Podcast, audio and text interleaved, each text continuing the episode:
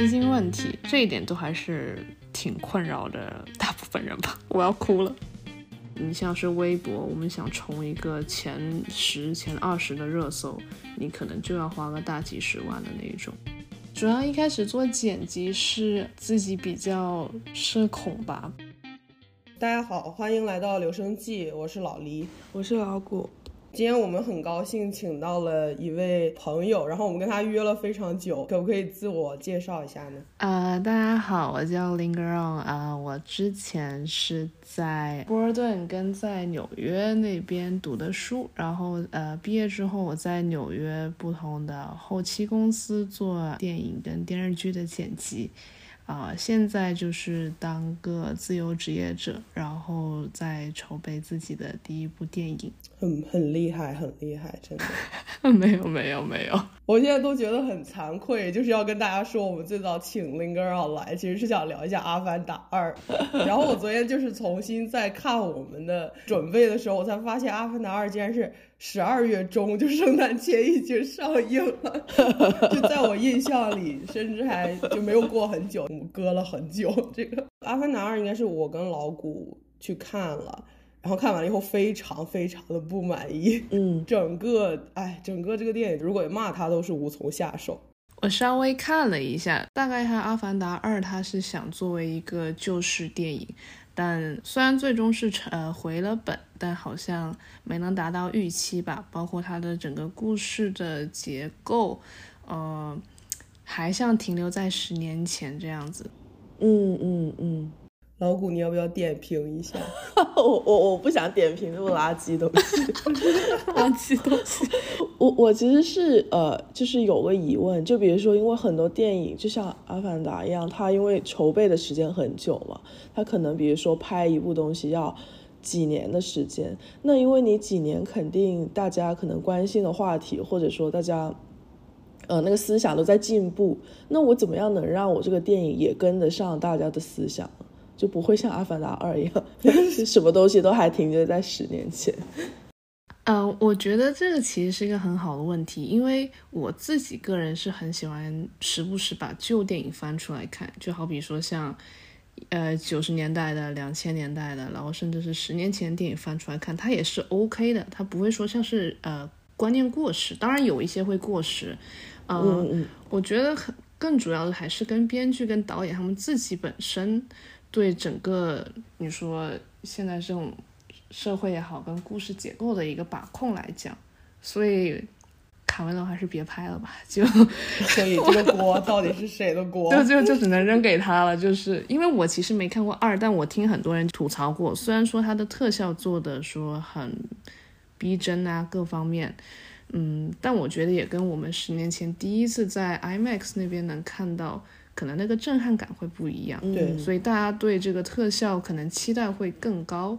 所以这也是他可能比较难突破的一个点。嗯，对对，因为我还是很想骂一句，所以让我给 给大家举一个例子。我觉得他那个故事线就是十年前那种，呃，美国电影里男人的形象，就包括要在家庭地位中就是打压妻子，或者在跟妻子起争执的时候会非常的强硬。呃，你像美国现在社会，他会更推崇这种。多元化或者就是性少数之类的一些议题的讨论嘛，然后它那个还是一个完完全全的父权制的一这样的一个非常古老的架构，然后你放在当下，你就觉得怎么能在一个完全新的星球上，它的社会结构还是停留在这样的一个阶段。因为我看了一些 clip，我就觉得说，本身这个婚恋制度不光是在美国，其实在很多别的地方都已经在不能说进步吧，就大家能接受度会更高一些，呃，但是还在停留在说像是。啊，女人主内，男人主外的那种，就这是二零二三二二年的电影吗？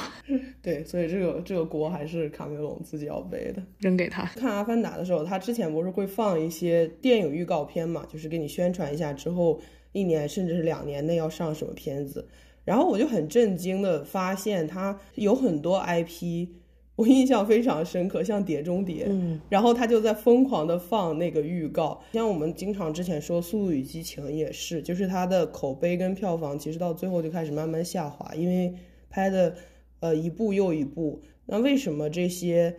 我不知道是呃背后的投资方，还是说这个呃制片团队本身，就是为什么他们还会一直坚持拍一个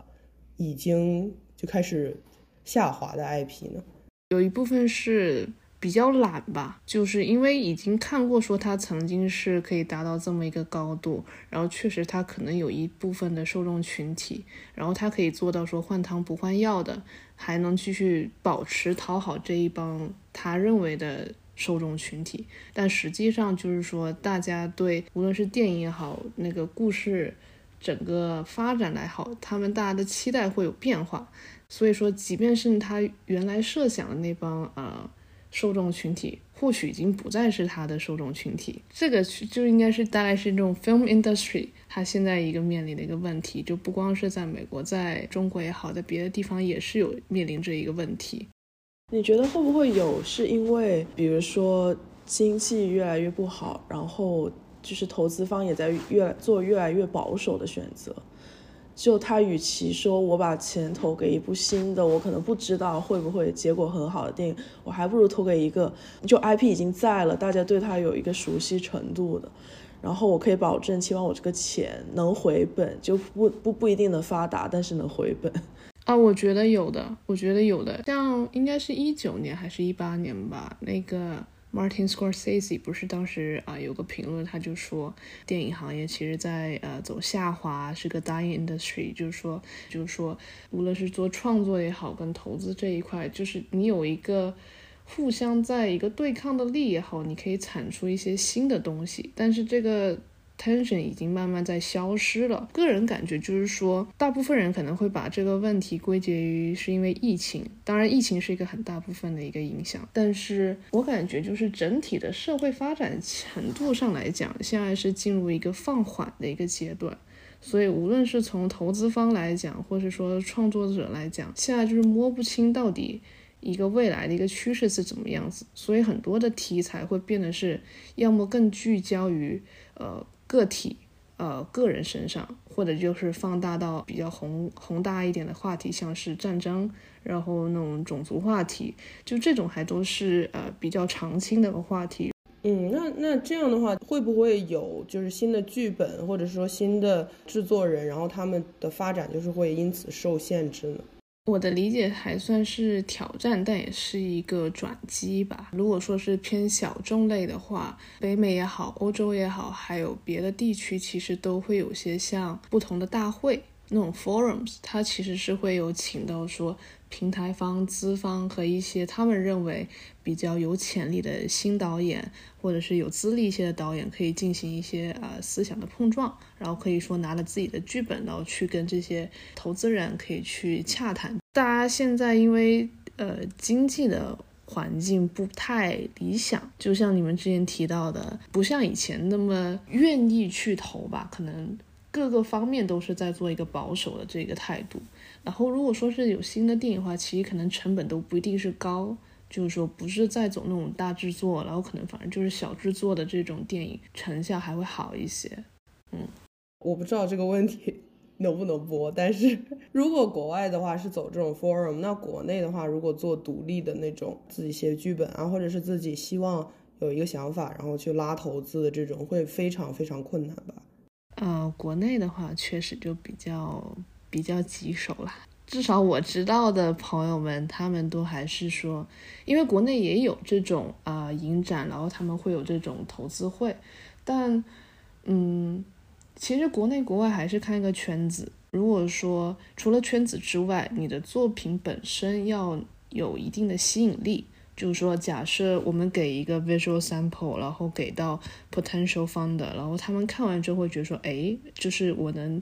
有这个兴趣，会想要知道你的故事到底想要怎么发展，然后会再进一步再去沟通。因为我其实不是做呃剧情片的，我也不算是科班出身，就是我是做纪录片为主。只是说我更喜欢说在呃虚构跟非虚构中间去找到一个稍微自洽的一个空间。因为本身也是一个新导演，所以说。可能相较于国内环境话，国外的环境会更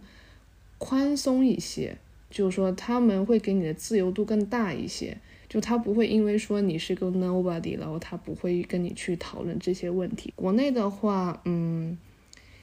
就可能稍稍微会绑手绑脚一点吧。那我其实挺好奇这个流程，就比如说我现在有一个剧本弄好了，我是要怎么样去到，比如说去到一些 forum 给到有经验的人来看，还是说我需要有一些人脉，他能他们能把我推荐给这些人，还是说我要就是搞一些，比如说发一百封邮件之类这种事情来推荐自己？如果说你已经有个剧本了。但是你这个剧本，呃，如果说是你自己跟你的团队写好的，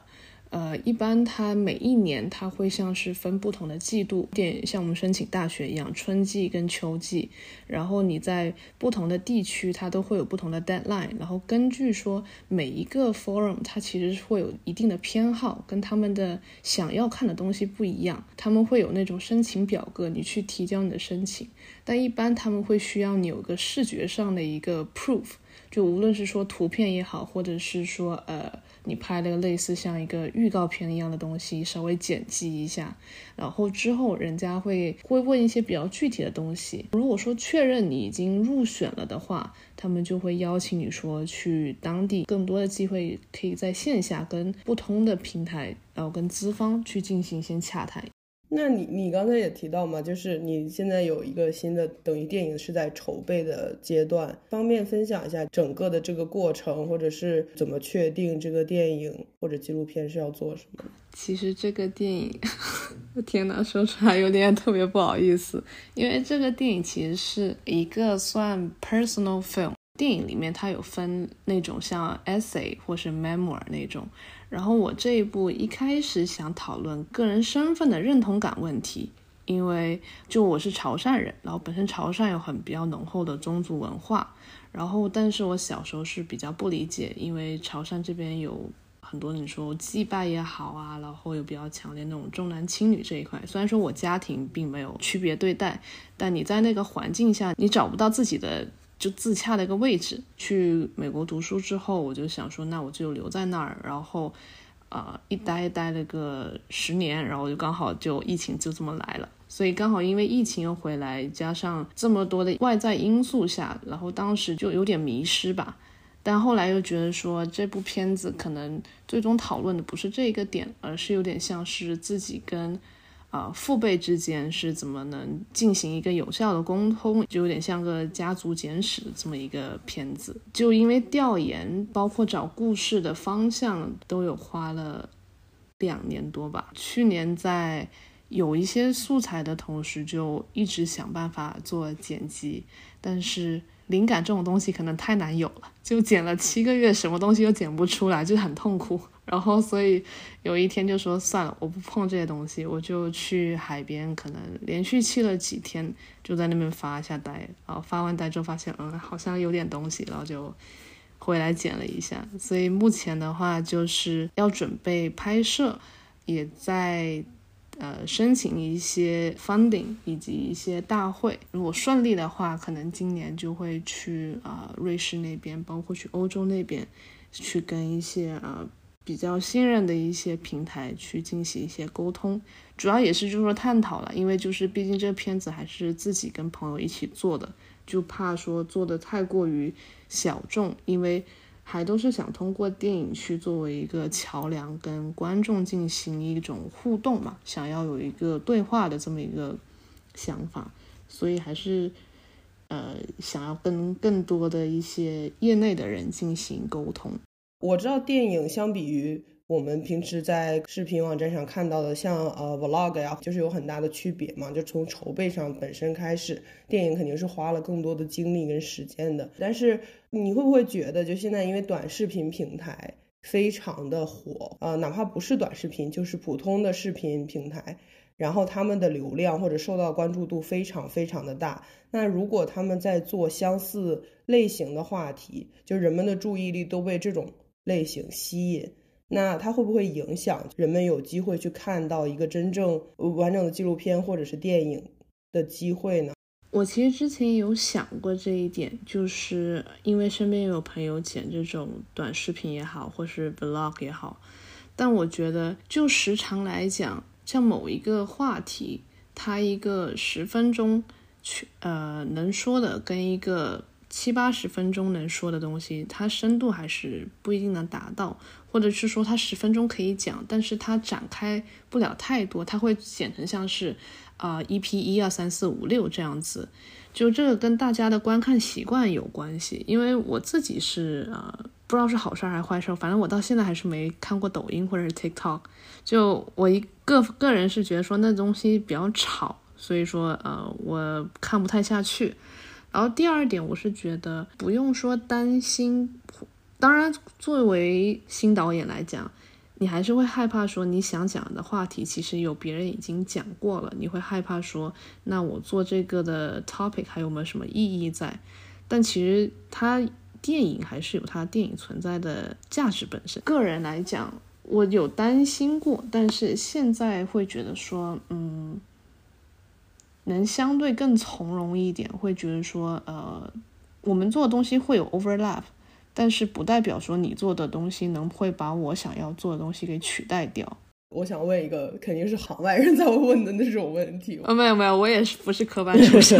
就是在国内看到的很多电影嘛，呃，能排上院线的都是这种大投资，说有家国情怀的这种电影。那就是你投资一个电影，然后如果票房不能像有一些这种大制作。有这么高的回收的话，那你怎么样可以证明这个电影的价值？或者说你怎么能说服就是其他人去继续投资你的电影？我觉得国内这个首先它有一定的水分，这一块其实有一有挺大的一个学问，在我自己当时有好奇过，但我没有去深究这一块。就这种你可以去扒一下它的数据出来的。但是我个人感觉是说，呃，除了是说票房。是一个说衡量你这个片子能不能回本也好，然后投资方高不高兴也好，演员也好，流量明星也好，谁进来的，谁是你的赞助商这一块儿，然后你在你在什么院线去进行。国内有一点是，我觉得他有时候他不需要去跟别人去证明他的。电影到底成不成功？因为本身国内它是一个很大的一个市场，就最近刚过去那三个贺岁档来讲，他们的收益我觉得都是蛮好的，尤其是好刚刚结束疫情之后，这也是一个呃比较好的一个时机。但是我觉得好的电影的话，嗯，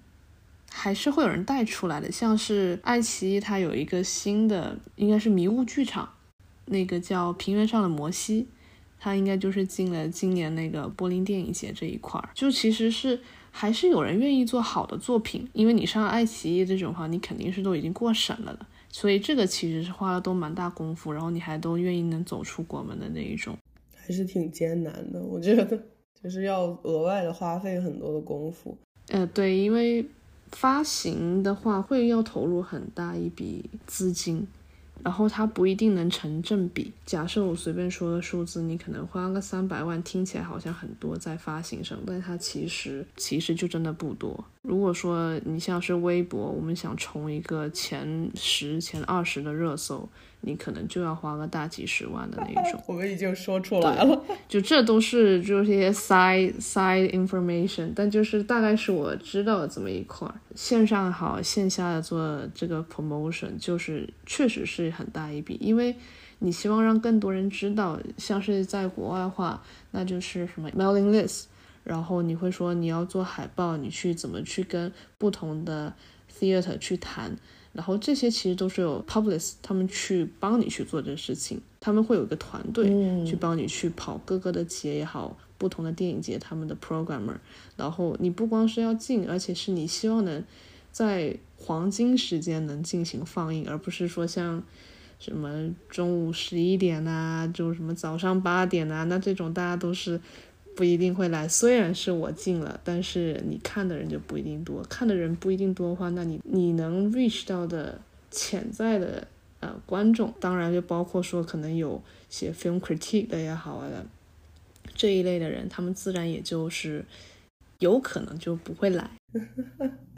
对，但是那你之前在美国待这么长时间的时候，你有在美国做过影视，或者是有在美国做过电影吗？呃，我在美国的时候，我还没毕业，我是在一个我比较心仪的导演那儿做他的剪辑助理，我还挺欣赏他的那个呃才华。我想说啊，就连你都还是要时不时接点广告片，然后再。然后再想剧本，然后想剧本，然后跟我一样，你也要去参加这种提案会。我说，那我好像也没有说过得很惨的那种感觉。对，但他拍的就即便是广告片，也是拍的很有质感。就这一点，我相信很多呃导演，无论是拍 MV 的也好，拍广告片，他们都会尽量去 push 自己的那个 limit，这样子去尽量去想有没有别的形式、别的方式能去呈现出来。呃，因为我不是说广告片不好啊，只是说当时作为一个还没毕业的一个呃学生来讲，会觉得 OK，那好像呃未来还是有点希望的，对，所以当时给他做剪辑，主要一开始做剪辑是自己比较社恐吧，不想在前线跟别人说话，然后剪辑的话会有点像二次导演。我拿到所有素材之后，我可以做第二次的剪辑。帮他做完剪辑助理之后，我再去给探索频道，他们刚好有一期真人秀节目，我也是给他们做后期剪辑。然后那个时候学校导师就有啊帮忙引荐去给一个 TV 纪录片，就时长可能四五十分钟的那种，那个更偏新闻类的纪录片。本来接完那个。新闻纪录片是要继续剪一个，我现在也没有做成，所以我也不确定他们有没有。都两年前了，当时是说是 MTV 又要给 Lady Gaga 又要再拍一部个人专辑，which doesn't make sense，因为他们已经有一部了。对，但后来当时因为 COVID，所以就所有东西都 postpone，然后 p o p o p o p o 到最后可能就。应该就没了吧，我猜。对，然后那个时候就刚好啊，纽约又 lock down，然后之后就说啊，那就要不就回来这边一下待一待，谁知道一待又待了两年。在美国的时候做后期，跟你后来，因为我知道你在国内不是也做过一段时间后期嘛，那你觉得就是有没有什么很明显的区别啊，或者是你觉得有没有什么让你也有那种啊，电影行业在哪个地方都是一样的那种瞬间？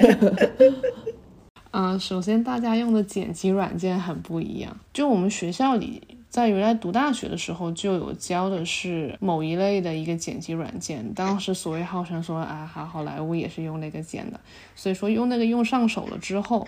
呃，回来发现大家就是用的是另外一种剪辑软件。所以当时在连适应那个的同时，因为它像是整体会换一种，不能说是你怎么去思考去整理你的那个素材，因为嗯，这个说出来可能有点有点 geek，但就是你整个素材怎么去整理，怎么去归纳，怎么放到那个 timeline 上去，就如果我很习惯前面一种 workflow 的话，它突然转成一个有点像给小白用的时候，我会觉得我被侮辱了。当然，这个不是说另外一个不好啊，只是我会觉得说。那我干嘛要学那些东西？这个是是个人都会的东西，我不需要去学吧。然后另外一个是，呃，国内这边的话，呃，最主要是当时在疫情期间，很多工作它只能是 remote 去做，所以就是我拍完的素材，我可能是我要把那个代理先弄出来，弄出来之后，我再给到。可能不同地区的同事，我说发给你们看，然后我再进行剪辑。然后也有试过说要从纽约寄硬盘寄到我这儿，然后我又怕说硬盘要是坏了怎么办？那只有这个盘。然后制片人他又没有做一个备份，然后我就特别害怕，就每天要 track，不要坏，不要坏，不要坏。然后对，然后做完之后你要把所有一些前期工作给做了。然后国内的话，一般就是时间会比较紧张。然后，其实你在美国剪片的时候也会很紧张，因为靠近 deadline 的时候，我基本都是睡在公司，因为没看它导出来之前，我不敢走，就我怕它万一电脑突然宕机了，或者又要重新再来一遍。国内这边的话，就是，唉，电影的未来呀，一声长叹，一声长叹，我也不确定电影的未来。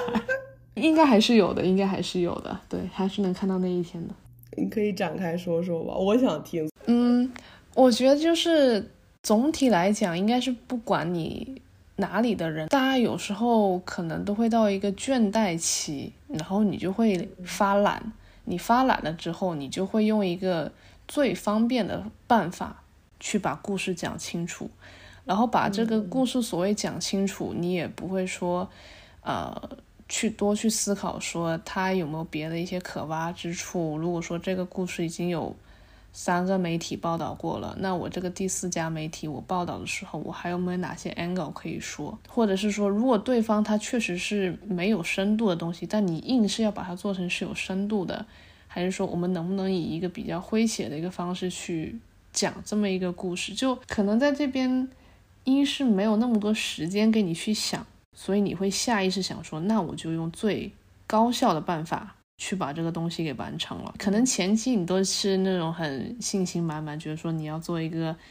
呃，即便是甲乙方的东西，我想做一个好的作品出来，到最后都 turns out 就是，哎。太麻烦了，我就就按那样子去做，就是说不好听都有模板的，就是咔咔咔，就那样子就 OK 了的感觉。嗯，我之前还觉得中国的纪录片挺有希望的，就前很久之前了，像他们拍美食类的纪录片，不是拍了很多嘛？但是后来我就觉得，你除了拍美食类的纪录片、文化历史类的纪录片，也社会类的纪录片是基本上不太拍嘛，还是很有缺失的那种。嗯，其实还是有，只是说可能。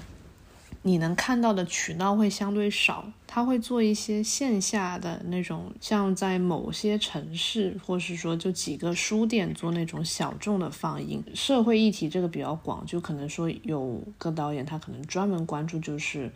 啊，底层人民的生活，他底层人民可能会在细分化开来，他可能会是说流动人口也好，女性问题也好，或是校园暴力啊，或是家庭暴力的这一块，其实还是有人愿去愿意做这么一个事情，只是大家都会面临一个问题是，我做出来之后，我很多时候是因为呃找不到渠道去跟更好或是更。能信任得过的团队，因为他电影都还是一个人，还是蛮难单干这样子。嗯，然后同时就是资金问题，这一点都还是挺困扰的，大部分人吧。我要哭了，真的太难。哎，那你是怎么决定做这个呢？或者说你肯定在入行之前，我觉得想过吧，就是他很可能会很困难，或者是他以后可能不会那么。我觉得可能是有一个性格问题存在吧，因为其实我回国的时候，我是有在一家香港的媒体公司做他们的制片跟导演，嗯，然后后来我在深圳这边也在呃一个公司那边也去做过策划，但感觉就是好像自己不太能接受做一眼看到头的工作。就我其实也不确定说自己做电影会不会一直做电影，但只是下意识会觉得这个东西如果是我很想做的话，如果我现在不去做，我将来肯定还会在想这个事情。那我何不如就现在，这点可能不是非常推荐，就是说那我就不给自己后路，我就这么去试一次，我给自己两年，然后我反正存到一定的积蓄，那我就去做这这件事情。当然，现在积蓄也差不多快用完了，所以说还是会要去接点活。不去做的话，会一直觉得就很痛苦。嗯嗯嗯。做完之后会发现说，说不定它不一定是什么好片子，或是一个不是什么自己认为的那种东西，但总归做了好过没去做。我不知道是不是，尤其是搞纪录片这些人都是这个执念。但是 其实做纪录片来讲，大家。不会说跟别人有很多不一样，大部分人其实在生活遇到很多事情都是各自认为是有意义的，然后只是希望说相对能活得知行合一一点。发现搞艺术的都很要求知行合一。对我们之前也是 echo 我们之前的一集采访搞艺术的朋友，也是提到这句话吗？对。是的，就他就说我不要向这个行业低头，我就是要做一个知行合一的人，就不知道为什么会那么执拗的那一种。然后，然后 somehow 我觉得我还挺依赖我的下意识跟直觉。去年有七个月时间就卡一个东西，卡了七个月，死活想不出来。然后后来我说，那我就不管了，我把电脑一关，硬盘一一摘开，我说那我就出去走几天。我就是坐了公交，去到哪我就去下来走一走，走一走，发现说，哎，那好像有点东西了，那就写在笔记本上，然后就再过一阵子，然后再回去再剪的时候，好像就有一些新的东西。我不知道别人是怎么找灵感的，但我感觉就是找灵感是个非常痛苦的一件事情。每次都会觉得就是非常自我怀疑，说可能自己就是一个没有灵感的人吧，就是何不如回去厂里面好好打工，还有人家帮我交社保呢，真的是太痛苦了，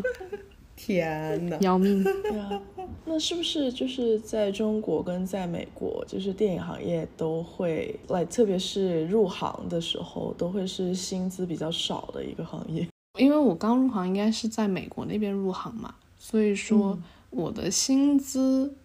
嗯，我也不知道是不是自己物欲比较低，我觉得我还好，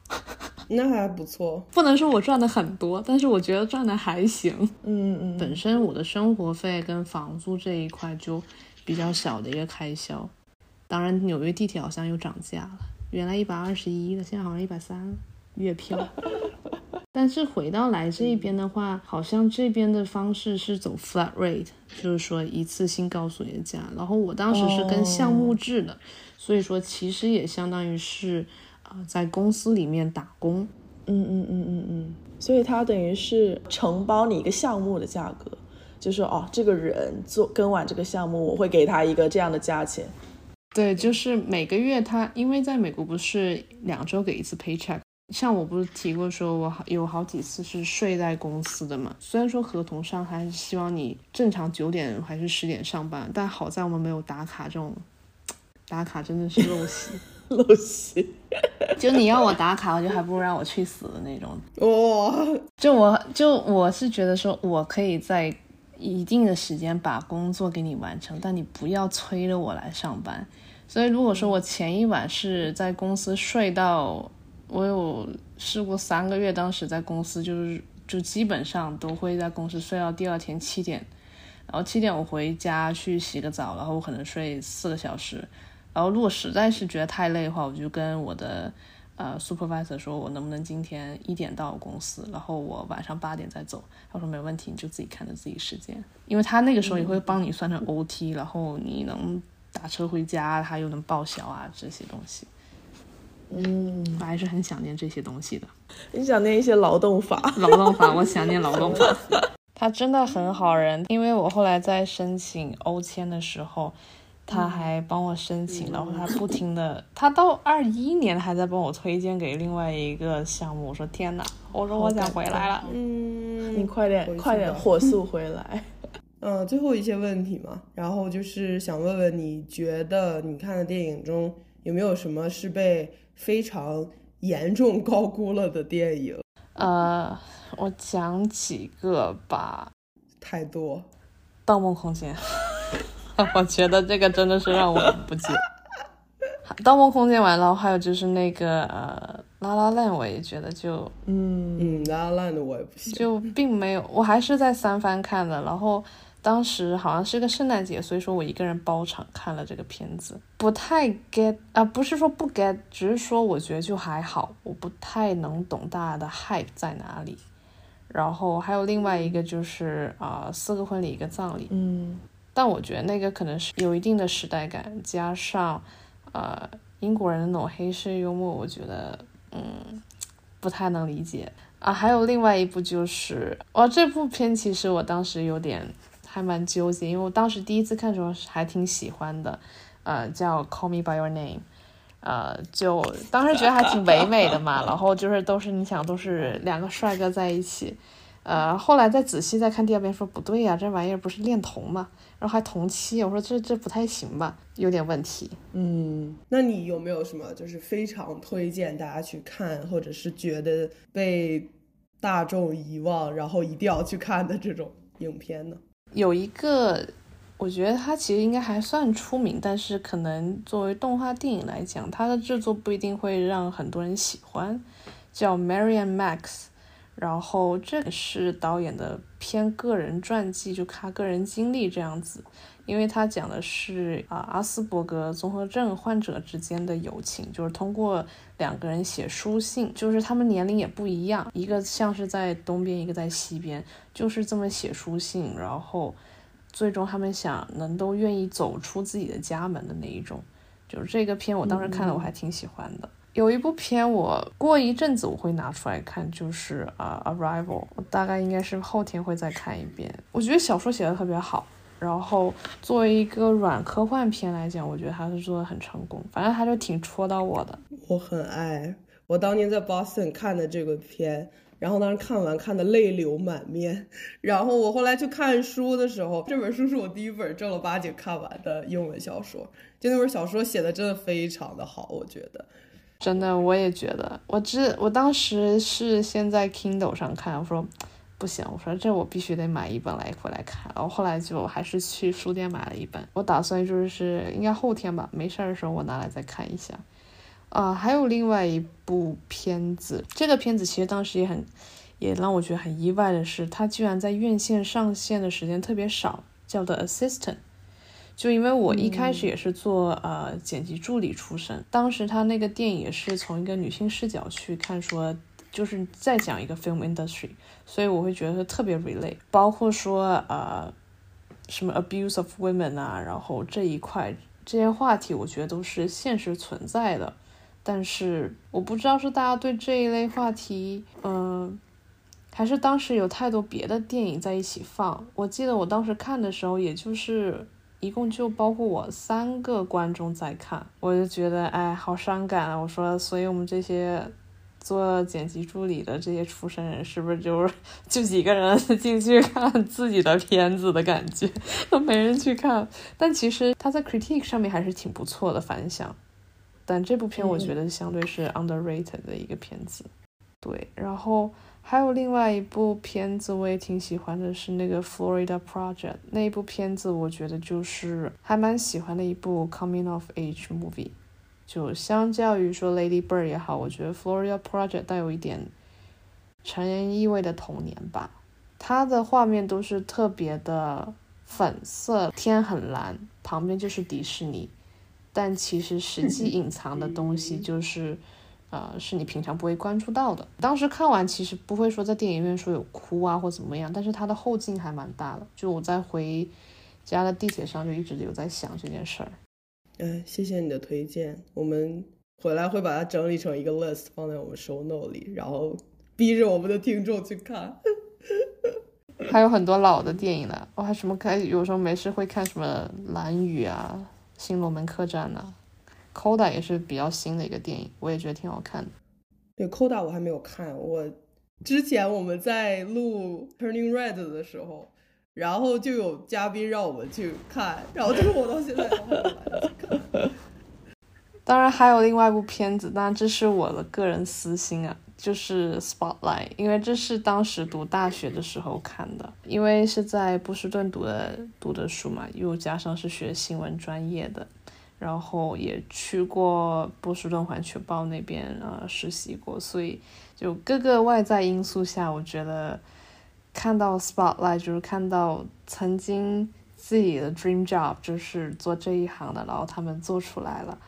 呃，还就挺神奇，就是会在想说，如果自己没有就是稍微拐弯做了这种跟电影或是 moving image 有关的，是不是还能继续做这种呃 investigate journalist 那种 想法？对，可能以后也可以，等你还是会有一个 special place 在的，对。嗯，我其实很好奇，就是，呃，就是创作者在创作的时候，他们会有期待观众能看懂这件事吗？因为，呃，就就我理解了，因为你肯定更多人看懂，就会有更多人的来人来看。因为比如说我们现在看了很多电影，可能大家有时候会有人说，哦，我看不懂这个，所以它不是一个好电影。那到底看不看得懂是有多重要呢？就从我个人角度来讲，我认为没有任何一个人，除了你自己，无论你是不是创作者来讲，没有任何人能跟你做到真正的呃感同身受，或是真的完全能跟你共鸣的那一种。你只能说，你做完这件事情，你认为是一个呃能去跟泛大众在某一些点上进行一些共鸣。像我们经常看到电影会提到说。啊，像亲情啊、友情啊、爱情啊这些，这些都是大家都会在随着年龄增长，你肯定都会或多或少遇到的这些事情，包括像生离死别啊这些大起大落这一些。但就我个人来讲，我以前也会担心说，万一我做这个片子别人看不懂，会觉得太矫情了，那怎么办？别人骂了怎么办？嗯，但现在好像会觉得是说，好了，我开始又要发散我的说法了。你说，就近几年，我其实看过很多私影像的片子，就是因为近几年可能。呃，加上因为疫情的催化之下，可能更多人会关注更往内去思考，呃，好比说心理问题也好，精神状况这一块也好，你的亲密关系如何去处理也好，所以更多从自身去做一个发散，就自己像是说啊，那假设我那个片子，我去探讨我跟我的父辈跟我的上面三代人之间的一个问题，呃，就这个是本身从制作上来讲。会是更节约成本这一块，但你说怕不怕别人不懂？现在好像又不会特别在意说观众看不看得懂，因为他我所经历的东西，我相信无论是中国人也好，或是美国人也好，各地哪个人也好，他也在同时会经历这些事情，就有点像是你在数学集合里面找那个中间有相重合的这一点。就我相信很多人其实是有这么一点，以前我会更强调说我跟别人有不一样的一点，但现在会觉得是说个体其实并没有说那么的重要。你把视线再放远一些，大部分人所经历的事情、所追求的东西、所想要的东西，其实是有它相似的地方，这还蛮有意思。我们上一期嘉宾。当时留了一个问题，我觉得其实很很适合你。假如说就这个行业都不能做了，他要换一个，他要从头开始，他会选啥？哎，好痛苦！我希望我永远不要想到这个问题。你真的是热爱这个行业？我觉得至少在现阶段，我是挺。我挺热爱这一个行业，我不认为说自己是个有多聪明的人，但是我认为说我至少会某一个话题，我会一直愿意去深究，我会为此去做很多。不不论是这一行或者是其他行业也好，我一直很抗拒一件事情，就是说你是为了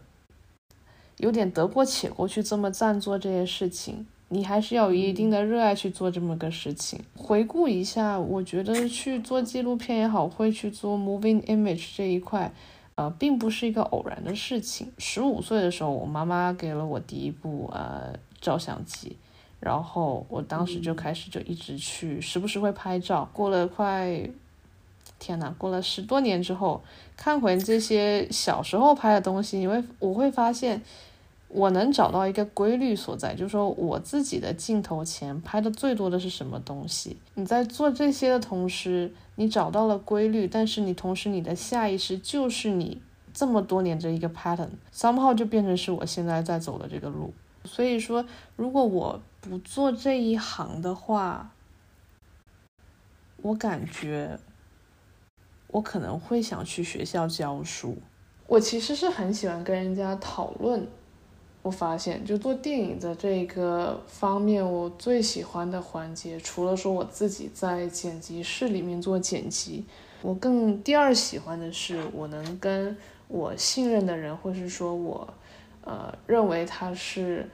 呃，值得依赖的人讨论这一点。如果不做纪录片的话，你在高校里面像跟大家做个 critique 吧，这种感觉。做老师真的是一个非常有趣的转折，是我没有想到的。我以为你会说，比如说我去做记者之类的这种。啊，对耶，居然没有想到这一点。看来我果然还是不想当记者的。对，下意识还是下意识还是不想当记者。就当记者。因为当时最想做的是，呃，想加入马格南当他们的摄影师嘛，但后来就给家里人知道，他们搜了一下，发现就马格南很多是那种战地记者的，所以立就每天就是想的法子说，不要去做这种东西，不要去做这种东西，你命会没有的，你命会没有的，所以就不知道为什么，可能好像自己也被吓到了，还是怎么回事？嗯，你要不要给我们下一个嘉宾再留一个问题？啊，那那这个问题不一定能不能适用，但是我想问的问题是，啊，你认为作为创作者也好，怕不怕有一天你自己的灵感没有？怕不怕这种所谓的下意识的东西？因为至少就我，我是还蛮依赖我的下意识去指引我说去做某些事情，所以并不是一个很完全讲究逻辑的一个人。我在想说，你会不会担心灵感，你就怎么样也找不到了？那你会怎么办呢？很深刻的问题，为我们下一次请的嘉宾指引了一个方向，找一个很有意思的人来带。因为我有在想过这个问题，所以我说，那如果我真的有天灵感没的话，那我可能就真的得转行了吧。也不能说很多人很羡慕吧，就是大家都很憧憬这种，就是可以去创作或者是什么。但是我觉得创作本身，你可能会受到一些不那么正向、不是那么完全开心快乐或者是什么的情绪，然后它才能给你一些灵感。就是我总觉得这个过程，虽然它听起来非常的。有力量，或者是非常的正面，但是它其实是一个非常痛苦的过程，难道不是吗？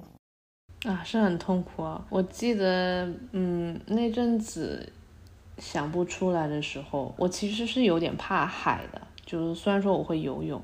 但是那阵子我应该是去游泳池去的最经常的一个阶段。早上它开馆，我可能到中午我就一直泡在里面，也会游泳，但是游的游的就是。感觉整个人就是把脑袋沉在水里面，就那个时候你在在喊在水里叫吧，其实也没人听得到，等于是水它同时在包裹着我，有很充分的安全感，同时。不停的释放自己的不安在水里面，所以那阵子就会觉得说，可能自己做不成这个东西，可能自己就是个没什么艺术细胞的这么一个，没有必要这么去执着去想这种东西，好好回大厂干活吧。就每天都在想说，我要回回大厂里面打钢螺丝钉，我不干了的那种。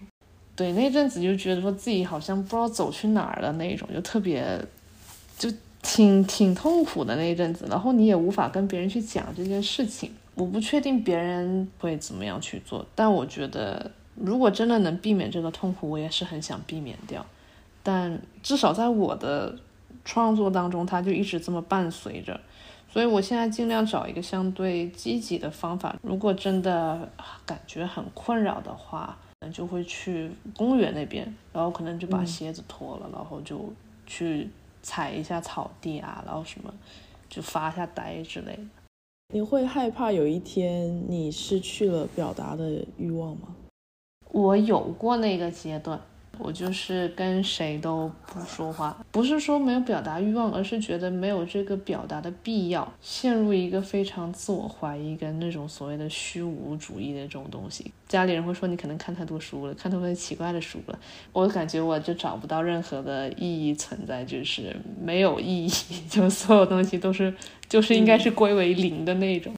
我觉得如果没有表达欲望的那一天。我希望我会找到另外一个